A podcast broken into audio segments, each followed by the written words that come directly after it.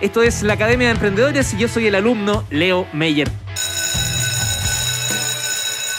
Muy bien, es momento de vivir una nueva clase en este curso llamado Copywriting, el arte de escribir para Internet. Y para eso conectamos con el profesor y uno de los fundadores de Autómata, el señor Andrés Bustamante. ¿Cómo está, profe? Hola, ¿cómo estás? Muy bien. Oiga, profe, eh, ya hemos aterrizado muy bien en, eh, eh, las landing, bueno, perdón, en, las páginas web, la landing page. también hemos revisado los distintos factores que tienen que ver con escribir para Internet y hoy día parece que nos convoca una persona, yo me imagino, porque cuando escucho esto pienso en alguien que conozco, Aida. Claro, o con la ópera. Como con la ópera. claro, sí. bueno, la fórmula en realidad más les voy a hablar de la fórmula I, pero también les voy a hablar un poco de otras fórmulas. Lo interesante es que en el fondo el copywriting eh, tiene una serie de fórmulas, ¿ah? podríamos decir como fórmulas matemáticas, pero, pero, tienen una dificultad mayor que es que tienen que convencer. Entonces, la gracia de tener fórmulas en el copywriting es que te permiten, te facilitan en el fondo estructurar los textos. Entonces, es como que puedo tener unas casillas que yo sé que tengo que llenar de cierta forma. Obviamente tengo que ponerle imaginación, tengo que ponerle creatividad y todo, pero por lo menos ya sé que son cosas básicas que tienen que estar en, esos textos. por ejemplo, cuando vas a hacer una landing page, como habíamos hablado de la, importancia que la landing page tenga un copywriting muy persuasivo, porque tengo que lograr que hagan una acción en particular y conviertan, pero también en un correo, eh, también en, en un aviso de redes sociales, cualquier cosa debiera tener una estructura narrativa, como que dice. Es como cuando uno dice, mire, sabes que la estructura narrativa de las películas es que haya un inicio, eh, que haya un conflicto, que después haya un clímax, ¿no es cierto? Y hay unos protagonistas, que siguen unos antagonistas. Bueno, esto es lo mismo, hay una estructura narrativa, una estructura como storytelling, que hace que las personas quieran comprar más. Entonces, la más famosa de todas es la que se llama la fórmula AIDA. Hay otras más que, si alcanzamos en el, en el tiempo, las voy a ir nombrando también. ¿Qué significa la fórmula AIDA más allá del nombre de, las óperas? ¿De qué se trata? Significa atención, interés, deseo y acción. ¿Ya? Eh, donde atención tiene que ver con un gancho, o sea, que yo logro tomar la atención de la persona en eso, entonces ya listo, me interesa seguir leyendo. Interés es que la persona realmente siga leyendo, porque podría decir, ah, me aburrilla, eh, que pasa mucho ¿no cierto? ya con los microvideos en TikTok, si la cuestión no te agarró la atención al tiro, no lo seguiste leyendo. Una vez que se interesa, lo que quiero es que desee eso que yo quiero ofrecerle y finalmente quiero que tome una acción, es decir, que compre, que descargue o que haga algo. Entonces, básicamente tiene que ver con estructurar el texto así. Entonces, en la atención yo tengo el gancho o el subtítulo con el problema del público objetivo en relación al producto. O sea, entonces capto la atención. Las 10 cosas que servirán para tal cosa. O nunca pensaste que esto sería. veo el título y listo, ya. Logré la atención. Entonces, es algo que necesito. Después, en interés es bueno, ya que tomé tu atención y que las 10 cosas que tienes que hacer para eh, poder tener un ornitorrinco como mascota. Entonces quiero saber más. Entonces, muchas veces quisiste tener un ornitorrinco como mascota, porque te parecía muy gracioso que tuvieran cola de castor y boca de pato y no sé qué cosa. Yo te voy a contar la historia de Juanito que tuvo su primer ornitorrinco. Listo, causa interés. Ya quiero escuchar la historia de Juanito pero luego quiero que desee un ornitorrinco, porque yo vendo ornitorrincos de peluche, por ejemplo. Entonces es como, ¿te imaginas si tuvieras un, pudieras tener un ornitorrinco sin tener que alimentarlo, ni problemas con eh, el SAC que, que, te diga que no puedes tener un ornitorrinco en tu casa? Eh, imagínate, un ornitorrinco. Entonces ahí yo ya apelo a los deseos. ¿ah? En, algún momento, en la parte de las landing, les hablé de los 16 deseos de Rice, qué sé yo. Hay una serie de, de beneficios y cosas donde la persona entonces va a querer eso. Y finalmente, entonces, cuando ya tengo entonces a la persona con ganas de tenerlo, o sea, mira, eso es rinco, ay, mira este video con el ornitorrinco, sea, el llamado a la acción. Bueno, puede ser tuyo en 20 minutos, que es lo que dura la oferta, si es que prestas este botón ya. Entonces ahí ya viene a, o generalmente tiene que ser muy como el pie en la, en la puerta, es como cuando la persona abre la puerta y te pone el pie, entonces ya no podéis eh, cerrarla.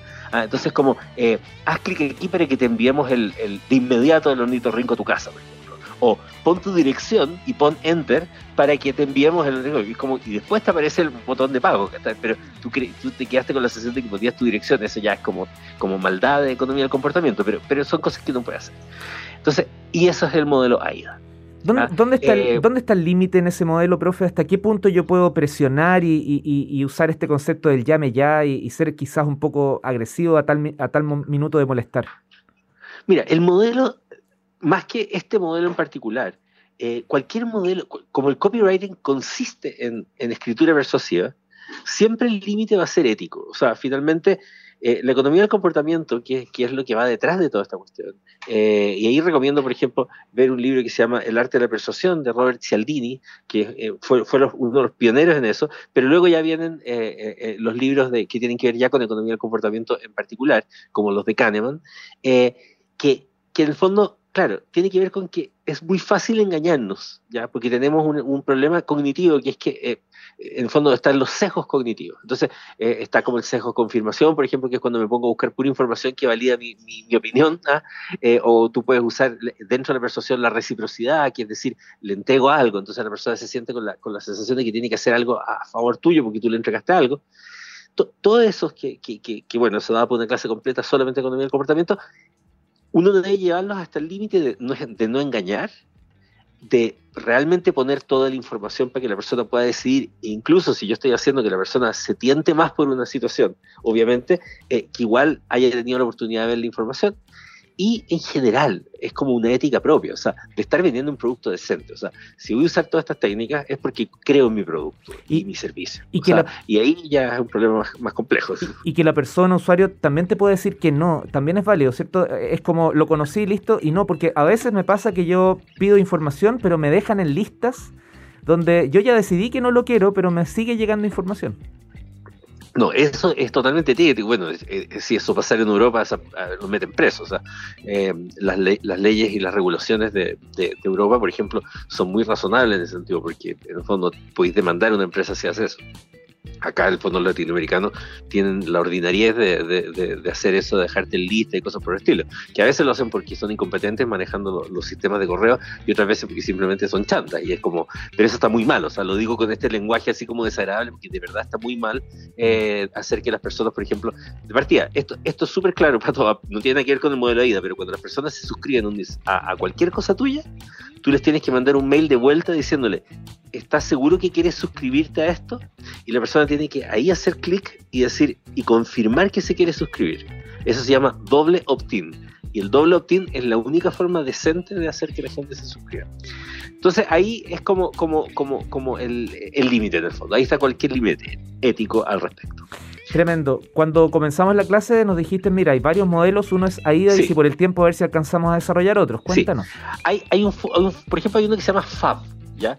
que es Features, Advantage y Beneficios. Y Benefits, está, es por el inglés, ¿ya? Pero Features es características, Advantage son ventajas y Beneficios son beneficios. Entonces ahí uno pone características, sería qué es tu producto que incluye, eh, las ventajas, explica por qué es útil y los beneficios, eh, muestra los beneficios. ¿ah? Eh, después, por ejemplo, hay uno que se llama la fórmula Pastor, que también es súper conocida, que es problema, agitación, solución, transformación, oferta y respuesta.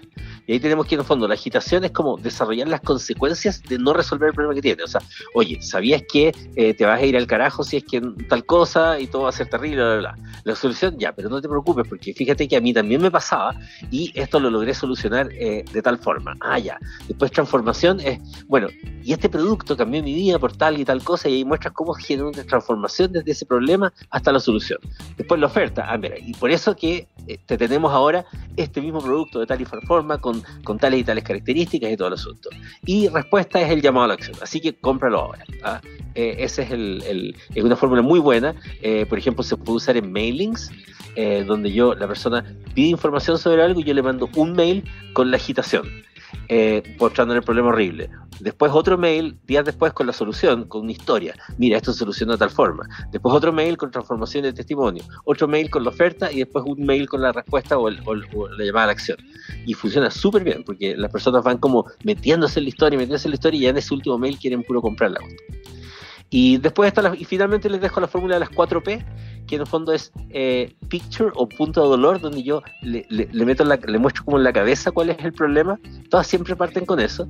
Después la promesa de placer que se llama, que es como eh, el, cómo sería que se cumple el, sueño de la versión contraria de lo, del dolor que tenía.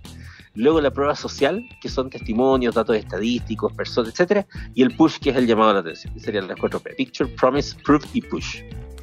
Profesor Andrés Bustamante, líder de este curso llamado Copywriting, aquí en la Academia de Emprendedores. Muchas gracias por esta clase de hoy. Ya nos van quedando prácticamente dos, una más de, temas y luego ya nos vamos al resumen, ¿sí? Sí. Ya, profe, que esté muy bien. Muchas gracias. Ya, porque esté muy bien. Chao, chao.